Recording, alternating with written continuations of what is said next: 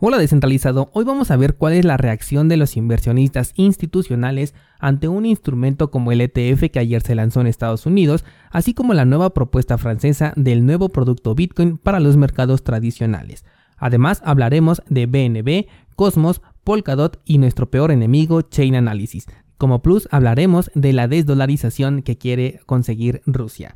Hola de nuevo y bienvenidos a Bitcoin en español. En este podcast adoptamos la filosofía de una economía sin intermediarios, una interacción económica punto a punto que nos permite transferir valor sin ninguna clase de restricción. Hemos cambiado las cadenas centralizadas que limitaron nuestra economía durante años por cadenas de bloques que entregan transparencia a nuestra interacción económica. Y todo gracias a Bitcoin. Te doy la bienvenida a Bitcoin en español un espacio donde somos libres, somos soberanos, pero sobre todo somos descentralizados. Ayer comentábamos este pequeño patrón que habíamos identificado de entre 3 o 4 velas antes de un movimiento interesante en el precio de Bitcoin y nuevamente se ha cumplido. Con un pequeño impulso alcista, Bitcoin se encuentra al momento en el que estoy grabando este episodio tan solo 400 dólares por debajo del máximo histórico y al menos de forma técnica podemos esperar un nuevo máximo. Considero que estamos en el punto más crítico del precio, al menos si se trata de tomar decisiones en el corto plazo, ya que es justo en esta, eh, en esta etapa cuando las trampas de oso se pueden activar y hacer que el precio caiga, confirmando una formación de doble techo.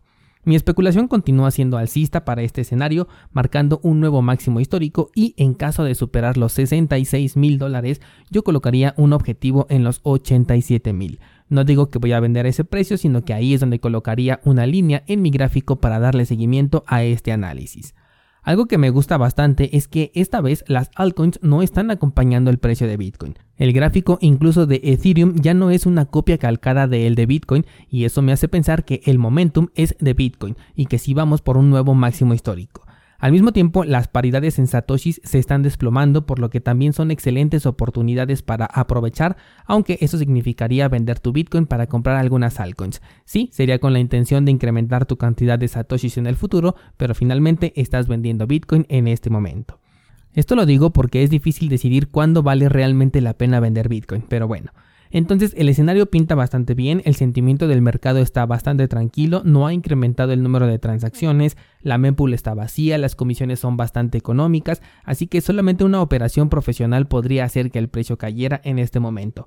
Para mí no sería una manipulación del mercado, sino una operación profesional que hace que los no profesionales reaccionen de cierta manera. Vámonos ahora con las noticias y ya que fue lanzado el primer ETF de Bitcoin en Estados Unidos, nos interesa saber, bueno, pues qué aceptación tuvo el día de ayer. Y pues resulta que hubo un intercambio cercano a los mil millones de dólares, algo que no se había visto más que una sola vez en la historia de los ETFs de Estados Unidos lo cual nos dice que efectivamente hay mucho interés por parte de los institucionales en la exposición a Bitcoin. Sin embargo, como bien sabemos, ellos no pueden acceder a un activo sin regulación, y por ello es importante contar con esta clase de activos digitales, importante para ellos, no para el sector cripto recordando que estas compras se hacen en futuros, o sea, especulando con el precio a diferentes plazos, cosa que en el pasado provocó o al menos coincidió con una fuerte caída en el mercado. Por eso es que resulta aún más interesante ver qué es lo que va a ocurrir entre hoy y mañana con el precio de Bitcoin. Con este ETF autorizado, ya decíamos ayer que otras empresas se pondrían a lo suyo con sus propios productos. De hecho, hablamos por ejemplo de Grayscale, quien pretendía hacer ETFs de diferentes proyectos cripto.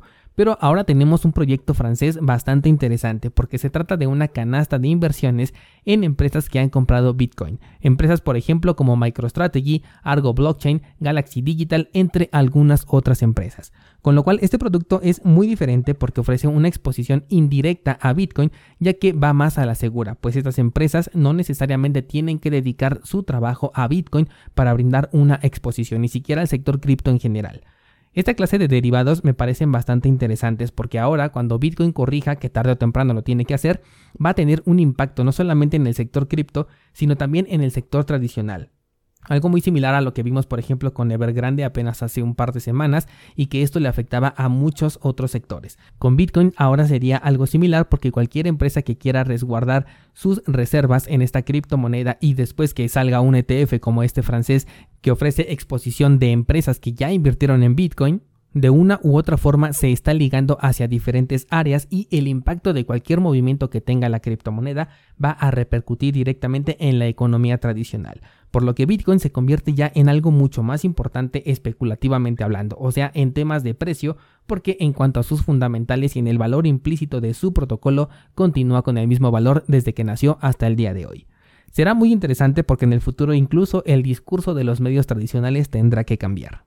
Así como en este momento vamos a cambiar de tema y hablar ahora de tres proyectos cripto distintos que tienen noticias que compartir. Primero vamos a hablar de BNB, el cual acaba de hacer otra quema de tokens programada equivalente a 640 millones de dólares. Esto ocurre mientras los precios de las altcoins están detenidas e incentiva a que el precio de esta cripto siga subiendo. Aún considero que esto de la quema de tokens en cualquier protocolo es una simple estrategia de marketing, sin embargo es bastante eficiente. BNB desde sus inicios declaró que quemaría el 50% de la emisión total de manera periódica y así lo ha venido haciendo desde entonces. Por ello es que el precio de este token ha alcanzado niveles cercanos a los 800 dólares, mientras su red también incrementa en uso, lo cual es muy positivo, al menos hasta que las comisiones se emparejen con las de Ethereum y entonces veremos qué sucede. El segundo proyecto del que te quiero hablar es Polkadot, ya que a poco tiempo de la liberación de sus parachains, Gavin Good ha ofrecido el fondo de desarrollo que tiene 775 millones de dólares en tokens DOT para la financiación de nuevos proyectos. Compartió que este fondo está dedicado justamente a las nuevas ideas que quieran desarrollarse en el ecosistema de Polkadot, pero que si no se utiliza, entonces este fondo se va quemando periódicamente. Otra vez, la misma estrategia de marketing para incentivar a que el precio suba. Esto no precisamente es negativo, porque podemos especular con crecimiento de precio en estas criptomonedas, simplemente que a mí no me gusta, pero bueno, eso ya es algo eh, completamente personal.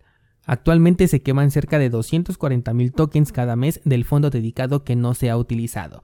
Polkadot es uno de los competidores más importantes del momento, a diferencia de épocas anteriores en donde teníamos nuevas cadenas disponibles pero que no existían aplicaciones desarrolladas en esas cadenas, ahora sí que estamos viendo nacer aplicaciones, sobre todo porque muchas de ellas se vuelven compatibles con la máquina virtual de Ethereum y son muy fáciles de clonar con muy pocos cambios, cosa que se vio afectada por ejemplo cuando salió Cardano con sus contratos inteligentes que hacía las cosas de manera diferente y que por ello lo catalogaron como un error que por cierto no olvides que tenemos a 7pool como el pool oficial de este canal para la delegación de tus tokens HADAS y tienes más información en las notas de este programa. En el pasado hablamos por ejemplo de NIO como un competidor a la altura de Ethereum, sin embargo se ha quedado con muy pocos desarrollos. Waves también está en la contienda, pero igual se está quedando muy corto en aplicaciones al igual que Tesos. Sin embargo, redes que sí están creciendo son por ejemplo la de Polkadot que estamos hablando, Solana, Binance, Cardano, eh, también tenemos a Harmony, Terra y Cosmos que es justamente el tercer proyecto del que te traigo información el día de hoy. Y es que ahora Cosmos está trabajando en una nueva cadena de bloques. Han hecho un anuncio sobre la nueva cadena que se llama Sagan, lo cual es curioso porque está haciendo referencia al famoso astrónomo Carl Sagan que tenía su programa que se llamaba Cosmos. En este video se puede ver también a un canario, lo cual ha hecho pensar, especular solamente si es que Sagan será la nueva red de pruebas de Cosmos replicando lo que está haciendo Kusama con Polkadot. Aquí hay dos cosas. La primera es que esto se puede volver tendencia, lo cual no me gustaría porque la verdad es que no es necesario tener una red canaria por cada una de las cadenas de bloques, pero especulativamente hablando ofrece nuevas oportunidades de inversión. Ahorita estamos hablando de Cosmos, una red que ha servido de base para muchos proyectos como por ejemplo Terra, que por cierto hoy en un rato más voy a publicar el análisis completo de Terra Luna en cursosbitcoin.com.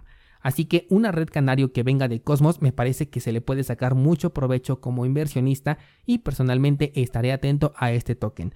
Por supuesto que si sigues este podcast te vas a enterar a la brevedad posible. Ahora vamos a hablar de nuestro archienemigo Chain Analysis, empresa que se dedica al análisis de blockchain y que está aliada con los servicios de regulación financiera, creando incluso listas negras de direcciones cripto que se sospecha tienen vínculos con el lavado de dinero. Y es que esta empresa ahora va a comprar directamente Bitcoin para sus reservas, aunque todavía no se dice cuánto va a comprar.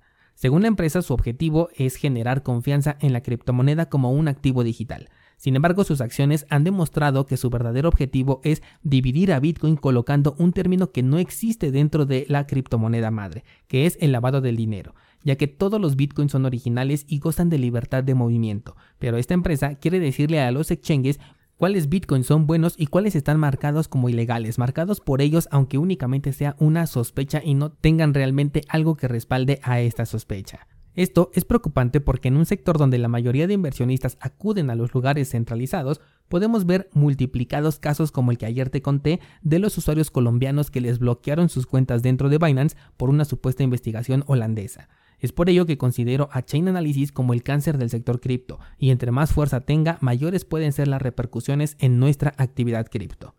Por último, te quiero contar algo súper interesante y es que Rusia tiene contempladas a las criptomonedas para el proceso de desdolarización de su economía. El viceministro de Asuntos Exteriores está en una postura preventiva defensiva para evitar posibles bloqueos por parte de Estados Unidos. Y es que de la misma manera que nosotros entramos al sector cripto en cierta parte buscando la libertad de los bancos, ellos quieren prevenir el congelamiento de fondos, ya que cualquier fondo que solamente parezca sospechoso puede ser bloqueado por parte de Estados Unidos y quieren disminuir ese riesgo. Para ello, han decidido eliminar gran parte de sus reservas en dólares y entrar, por ejemplo, al yuan chino y están considerando al oro y a las criptomonedas por primera vez.